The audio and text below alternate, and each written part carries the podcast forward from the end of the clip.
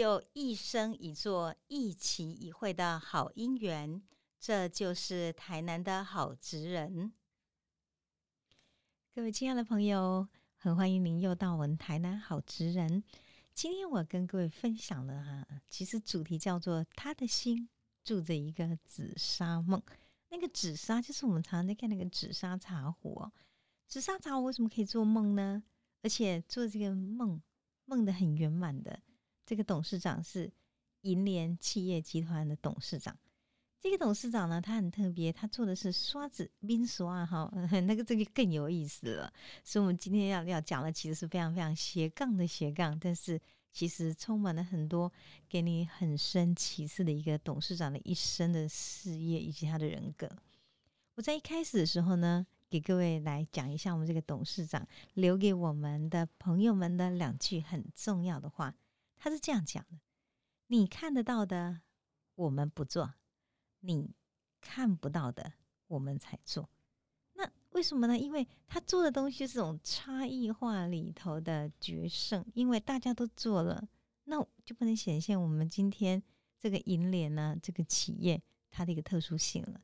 可是有些人就发现说啊，别人做不到的，你也不一定能做到。但是放心，我们何董事长做得到，那不就是很厉害吗？因为夏云谷呢，其实呢，每次跟何董事长聊的时候，就发现很特别。那第二个是我要跟各特别跟各位聊一下，是何董事长这个人哈，在还没有写这本书之前呢，其实跟他认识很深，我就发现台南的企业家一直是我很佩服的一点，就是他们一直有这种身段，叫做低调。你真的看他就是简简单单的一袭青衫，然后呢，他做什么事情就是客气，然后他跟你讲什么事情，他就是用心。你怎么看，你也不觉得哇？事实上，他就是个董事长，也是因为这样缘故呢。当你跟他亲近之后，你会觉得在他身上学习的又更多。所以我一直觉得，这是在我们谈的很多企业家身上我看到了，而何董事长就有这种特质。我在写这篇文章的时候呢，第一开始我先用他的心中有一个梦来做开始，因为呢，紫砂是一种壶，这个紫砂壶的特色是很润泽、和美，而且温雅。我总觉得润泽和美温雅一如其人，真的很像是何董事长。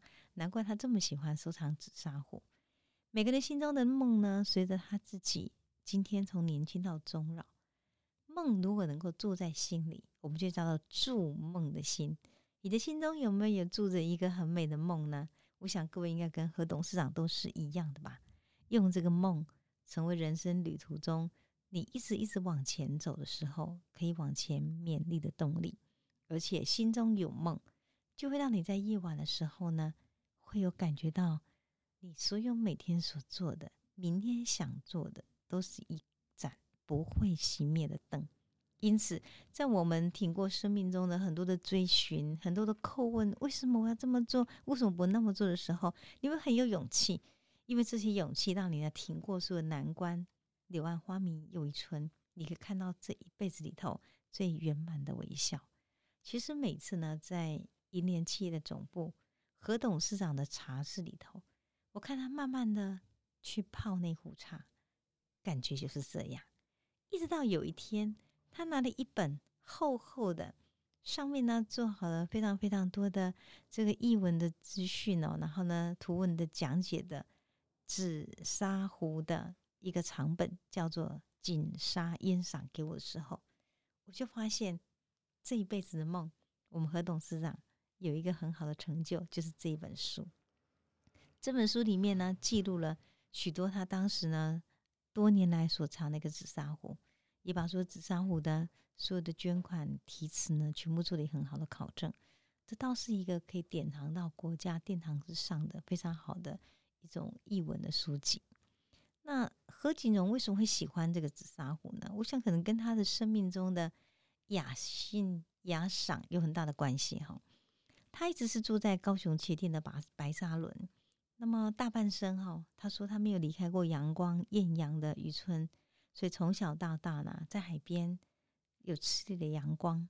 可是更更重要是在我们这地方呢，海边的部落有许多的大庙大庙。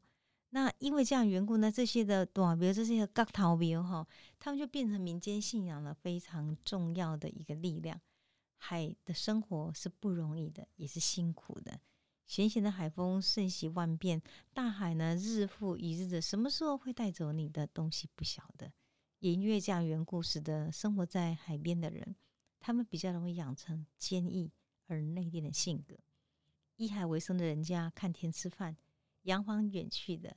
有人呢就这样走了，有人这样丰收回来了。所以我觉得你在海边长大的孩子，慢慢会对自己生命有很深的、很深的一个感触。那这个何锦荣先生呢，他们家呢早期的时候，事实上是做的生意是贩卖船油、润滑油的一种生意。他是家中的独子，所以从小到大他就知道，事实上必须要去学习，然后来帮忙家境。初中二年级的时候，父亲病倒了。理所当然，他必须要协理家计。事实上，他从高中一年级的时候就已经在家里面干什么呢？开支票，然后呢，处理家里的生意的业务了。所以呢，因为这样缘故，从初中到高中，正好是我们台湾经济转型的时候，他自己非常敏感的嗅觉到整个工业化的趋势如火如荼展开。他感触最深的是当时在高雄五福路的。这个沙仔地、刷地那个地方，满街哦都是拆船货。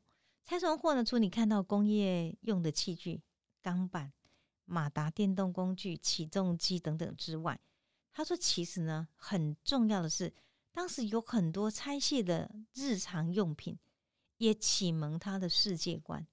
因为那些船哦，从欧洲来的，拆下来那个船上的不管用品或是杂志。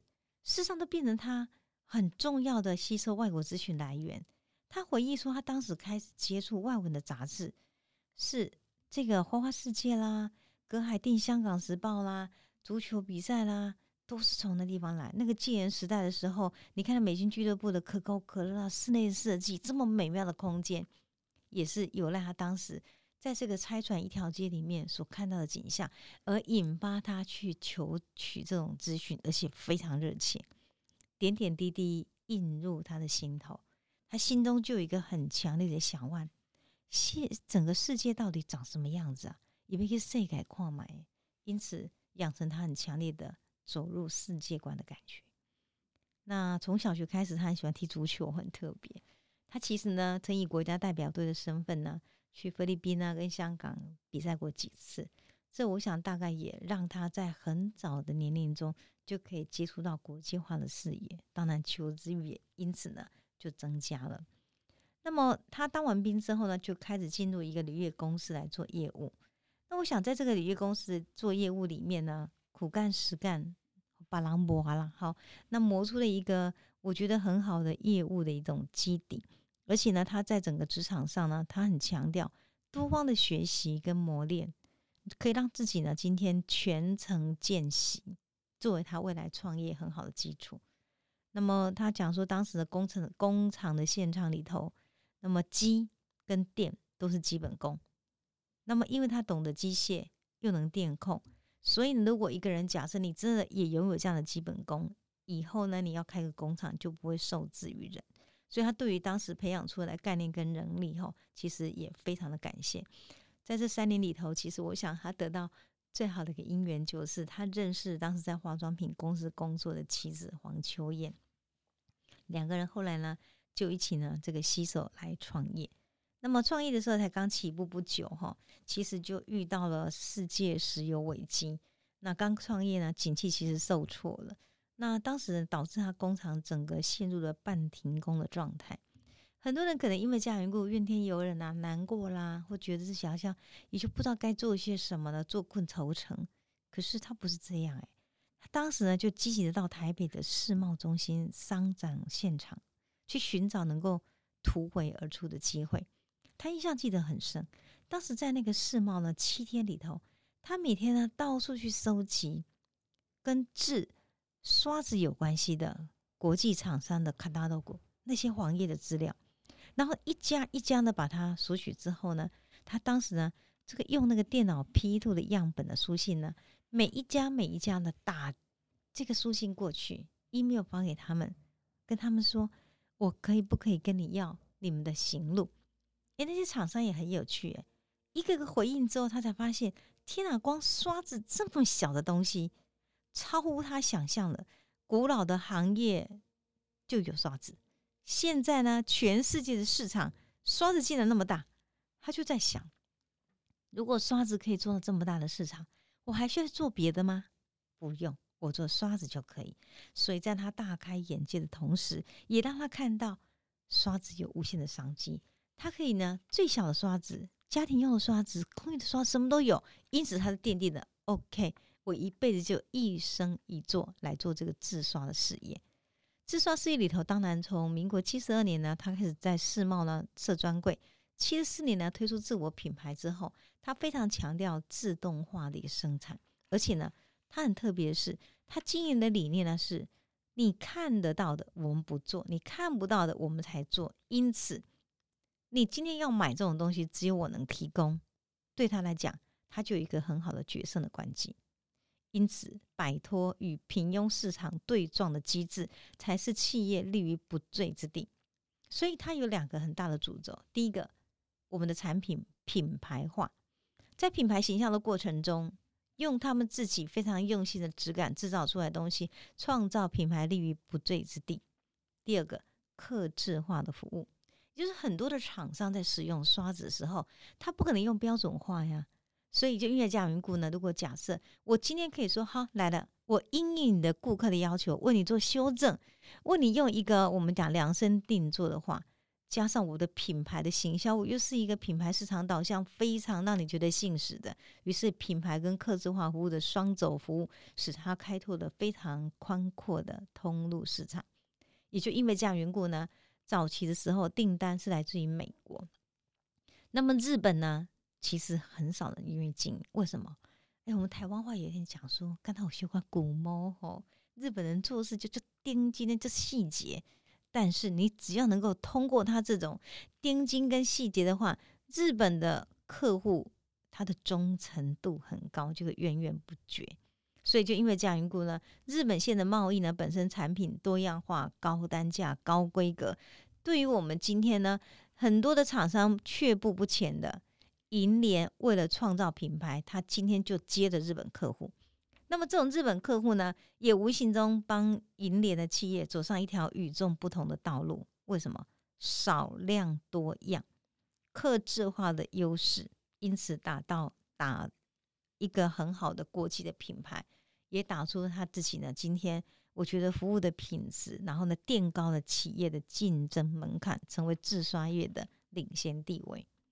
他还有一个蛮重要的关键是在二零零三年的时候，当时合作多年的德国客户，原本他是要到对岸去投资，在他的说服之下，他们就转而打消进军大陆的计划。最后呢？跟他们做企业的合作，透过德台台湾跟德国的合作，一年也接轨了国际，提升他晋级世界的一种能量。所以我觉得蛮重要一点是，他很坚持。何锦荣说，自我品牌的建立要以优质的行销，然后呢来打通国际的市场。因此，我不断精进的技术就是客户想要的，因此我可以用不断精进呢，一直制造。属于我们自己品牌的优势。那因此呢，为了提高它的竞争门槛跟优势，它也不断吸收新知，引进 ERP 管理系统来整合资源。然后呢，AI 的自动化的基础的工业也引进，而且呢，它的生产流程完全自动化。因为他说，有好的基础，才能因应一切的时代变迁，迎接工业四点零的趋势不断的到来。所以，对整个银联它的企业来讲，它是一个能动体，而这能动体本身呢，它可以非常活络的制造它今天的一个产品，还有呢，迎接世界所有轨道上所产生的趋势的变化。我想这也是为什么他能够在二零一一年荣获成功大学八十周年的金舵奖，二零一二年千人选一的第一届中华中小企业精英领袖奖的很大的原因。可是接触何锦荣的人。一定不会去落掉他今天茶以及他的紫砂壶的收藏。其实何锦荣说泡茶哦是他一辈子不离不弃的嗜好。从小爸爸就泡，后来呢，因为这样缘故呢，品茶泡茶对他来讲是心目中跟事业呢同等论教一起很重要的。因为他说，在几十年泡茶岁月里头，他觉得茶是一件很好的事情。朋友呀、员工啊、生意上的伙伴来坐下来，沏一壶好茶，跟他们聊一聊茶的文化，大家的心房没有了，就能够彼此呢无功无妨，很好的交心，好好聊天。所以他很喜欢呢泡茶给朋友喝，跟朋友呢产生很好的共鸣、对话跟学习。还有更重要是。如果遇到很多决胜的关键点，或是他今天在曲子上的困难的时候，他总是一个人走到茶室，在茶的静思空间里头，他会去整理他的决策的关键。他是这样说的：在职场上，我时常需要调整我的情绪，因为我的一念之间就要决输赢，那个情绪的波动是很大的耶。可是泡茶时候呢，稳定的动作。厘清想法，一壶清明水洗心境。茶好像洗去所有的污浊，因此一念生尽兴，那个念头沉淀了，干干净净的，因此思虑就清楚了。所以呢，泡茶人讲说：“无有此一碗，寄予爱茶人。”说明什么原因嘛？我就拿这壶茶，然后呢，给喜欢喝茶来喝。他的心也是这样，而且他们夫妻也常常记得泡茶。慢慢的泡茶，等着茶慢慢的温热，两个人一起商量很多事情，所以茶一直是他心想事成的媒介。因为喜欢泡茶，所以二十四岁开始，他收藏的第一把的紫砂壶。哦，他刚开始呢，收藏的起手是很高，那可是一个非常美的朱泥莲子壶，而且是清朝呢徐恒茂所制的。他当时买的时候是用他自己的。薪水的五倍去除成的，可是他喜欢拿回来之后呢，发现朱泥颜色这么好，包浆也很莹润，所以他就觉得哇，爱不释手，从此就无可自拔的喜爱这个紫砂壶。为了长壶，他就开始研究紫砂壶的资讯，也到处去跟人家学习，然后到到处翻书，最后以唐号景烟堂来珍藏上千。以上的非常好的茶的器具跟茶的用品，所以呢，这里面每一个紫砂壶的雕工、刻纹、印章、诗句，你只要问他，没有一个难得倒他的，因为他天天的把玩，把它当做学问来做。而且后来呢，他把这些的作品呢，然后呢，做成了一本书。而且他的堂号景烟堂是从妻子跟自己的名字各取一字。然后呢，来当做他收藏的堂号，一个看见他们夫妻两个呢，这是间谍情深哈，常茶相惜相称，这个是爱茶如命就对了。他的紫砂壶的收藏，后来呢，成立一个紫砂壶的博物馆。别小看这个博物馆了，其实连非常有名的世界级的建筑大师威严武，也替他亲题“壶中天地”而来留记。所以呢，何景龙常常讲，他说：“你一个人一生中哈。”如果有一个茶，给他自己呢，今天去展现自己生命中你所喜爱的东西，沉淀于此，然后四十年来没有停歇的毅力跟热情收藏的紫砂壶，正好足以也看见何锦荣本身哈，他一生中人格的写照与他人文涵养的深度与高度。因此，在这一两年来，许许多多台湾或是世界各地的艺文界的人士，近月远来。都来造访他，是为了赏壶，为了品茶，也真的为了他这本书，好好与我们这位喜欢赏茶的主人锦沙烟赏了，好好论教。所以你不觉得台南企业家很可爱吗？他哪里只是做刷子，他根本就是把企业呢当做生命中最好的本钱之后，然后呢一挺足而知融入，而知风雅，而能赏风雅，而邀请进你的生活之中。所以。何锦荣把这个紫砂壶博物馆放在他自己的故乡，因为他希望这份爱能够永驻家乡。他说：“要生活，就要正向转念。生命是否愉悦，取决于你能不能正向转念。创业以来，高峰低谷都走过了，可他说做事业哦没有关系，高峰也罢，低谷也罢，勇敢走去就好。可是一个人要热爱自己的工作，热爱自己呢，今天你所选择的东西，坚持不放弃，铁杵总能磨成绣花针。我们想想哦，茄定的风，海风很咸嘞。茄定的生活，其实很多人从困苦中走来，从茄定渔村走来，土地成就了何锦荣一步一脚印的人生。过了六十岁之后，他想用饮水思源打造一个紫砂博物馆，也为家乡的义政呢。他也喜欢国乐，国乐社寻求永续的演戏。我觉得在台南的企业家就是这么样的可爱。他结合了建筑、艺术、文化、家乡的饮水思源，正在做他的梦想进行式。我们也但愿在未来岁月里头，如果你在这样的海边里头看见那个紫砂壶的博物馆的话，你可以了解，那个是何锦荣心中的一个梦。那个梦呢，当他在博物馆建起的时候，日日夜夜、晨曦日落，你你都可以见证何锦荣他不悔的挚爱、不悔的理想。以及不悔的我的心中那个紫砂梦。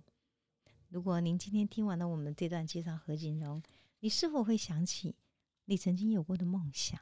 别忘了，一路走来，如果住遇见了以前有过梦想那个你，请记得把他请回家中，让他住在你心中。什么梦都好，请你心中也住一个美美的梦吧。